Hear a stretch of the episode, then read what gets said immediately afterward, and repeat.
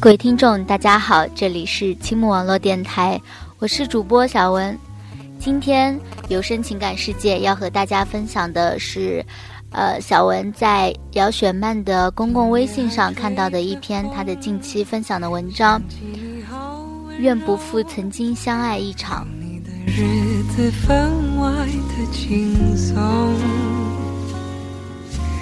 也不是无影踪。好朋友给我看闺女的周岁照片，粉粉嫩嫩的小萝莉被摄影师抓拍到了各种角度，原本就天真无敌的神态，加上后期 PS 的强大威力，使得整套照片都跟小童星的写真似的，要多好看就有多好看。朋友脸上挂着慈母的良善笑容。我很难把眼前的他跟从前那个飙脏话、染红毛、只看小语种电影的叛逆女青年联系起来。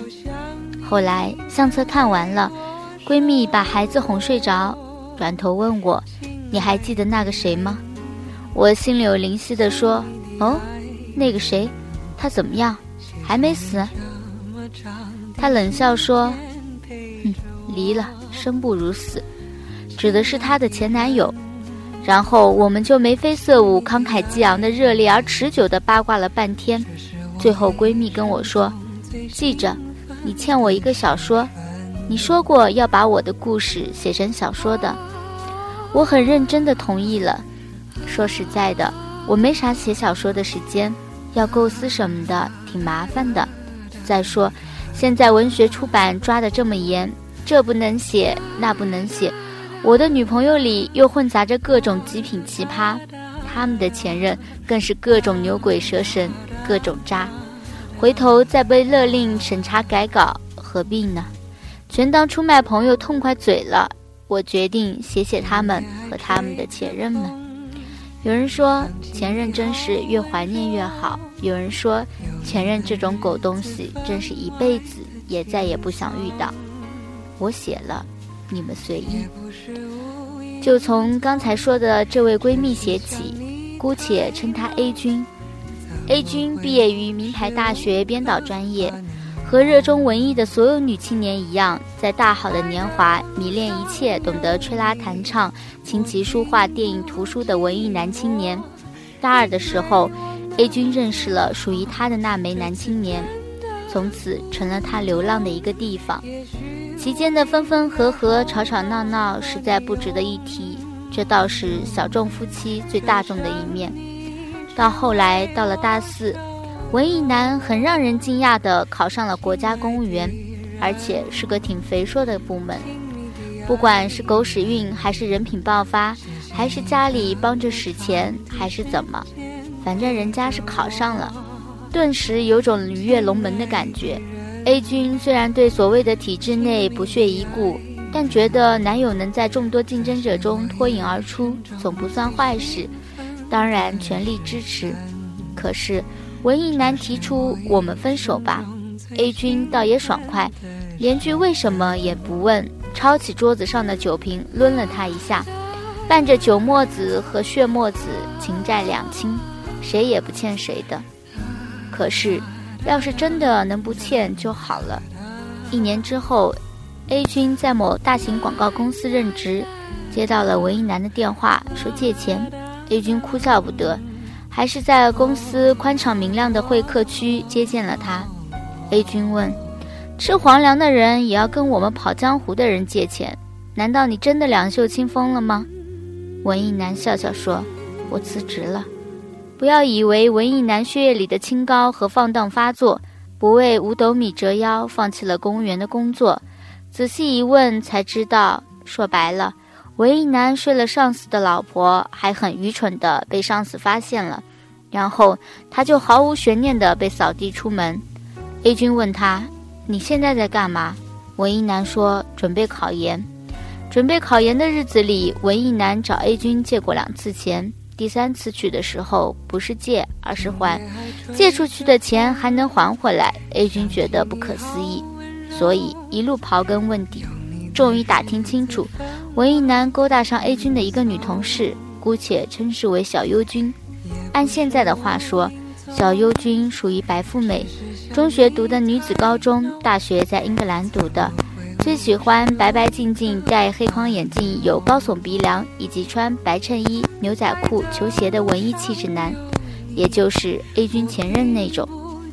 小优的爸爸长期在英国做生意，妈妈是小有名气的艺术家，家底很丰厚，往来无白丁。他们不是让文艺男少奋斗十年的人家，而是文艺男一辈子不奋斗也会很富足的人家。文艺男就真的心动了。文艺男和小优的进展速度是什么呢？第一天认识，第二天开房，第三天商量结婚。这是小优亲口告诉 A 君的。他很大方地跟 A 君说，那天看到他来公司找你，很干净、很清新的样子，就喜欢上了。A 君听得一身鸡皮疙瘩，嘴贱地问了一句：“你没打听他现在在干什么？”小优说：“他是北大的研究生呀，他还带我去北大校园逛了一圈呢。”A 君这个纠结啊，这个姑娘真是二还是假二？是真假不辨。他说他是北大研究生，你就信？他带你逛一圈北大园子，就是北大研究生了。你见过他学生证吗？进过他宿舍吗？见过他同学导师吗？A 君决定把这个弥天大谎戳破，可是文艺男却打电话给他说：“求求你别说穿。”A 君笑抽了，难道我不说穿，你就能瞒天过海？文艺男说：“等我们的感情再稳固些，等他爸妈点头，我再说实话。”一直直爽的 A 君简直要怀疑自己的智商了，难道这样的事儿真能瞒得过家长？那姑娘白痴。难道家长也白痴？思前想后，A 君决定说实话，不管小优爱不爱听。事实教育我们，说真话的人总是有那么一点不讨人喜欢。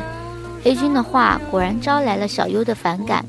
小优说：“我爱他，其他的什么都好办。”好吧，这世界上总有一些人胡乱借用爱的名义来做些愚蠢又丑陋的事情。A 君看着一条道跑到黑的小优君。由衷的祝福，姑娘，我只能说，爹妈给了你好家底和好皮囊，也许就是用来作的。你去嫁渣男吧，我等着看好戏。后来，小优的父母识破了文艺男的骗子身份。后来，小优极力为文艺男做辩护。后来，父母拗不过小优，只得让他下嫁了。时间过得飞快，字幕闪过，四年过去了。在这四年里，A 君不断换工作，却找了个稳定的男友，结了婚，生了娃，从叛逆少女变成温良恭俭的潮妈，没有再跟渣男以及渣男的老婆联系。到了女儿周岁的时候，前男友文艺男出现了，他说：“我离婚了。一君故作惊讶：“哎呦，真的呀，好遗憾呢。”文艺男说：“他性冷淡呀，我操！”文艺男说。他爸一点都不信任我，不教我做生意。我操！文艺男说，他家一家人都瞧不起我，连过来串门的都不尊重我，都认为我是小白脸，吃闲饭的。文艺男还想说卧槽，A 君挥挥手说打住。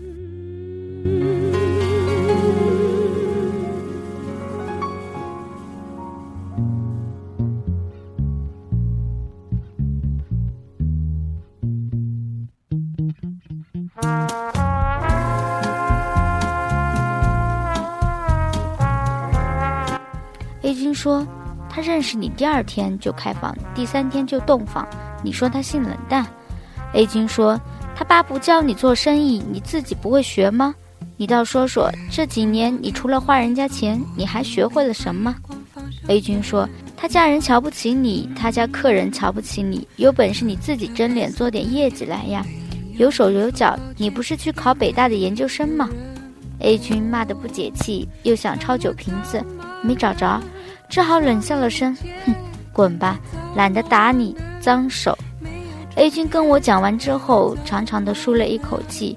他说：“当时小优跟他结婚，我真是不服气。倒不是我嫉妒前任找了个有钱的老婆，我只是不服气，凭什么不要脸的人渣，凭借几句甜言蜜语就可以获得美好的爱情和似锦的前程？如果他混得很好，那真是没天理。”现在知道他过得不好，我终于踏实了。就算这世界上被泼满狗血，至少还有点公平留下。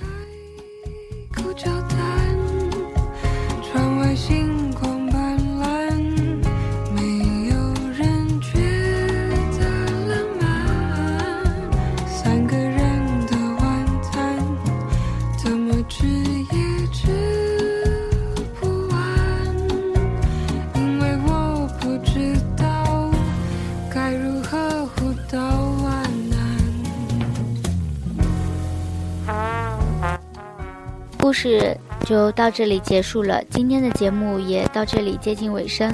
如果你喜欢我们的节目，欢迎大家在语音网、喜马拉雅、荔枝 FM 搜索“青木网络电台”，可以在第一时间收听到我们的节目。如果你喜欢播音，想加入我们，请加入我们的招聘群三三零五九八二四九。这里是青木网络电台，我用声音一路相伴。感谢您的收听，我是小文，我们下期节目再见吧。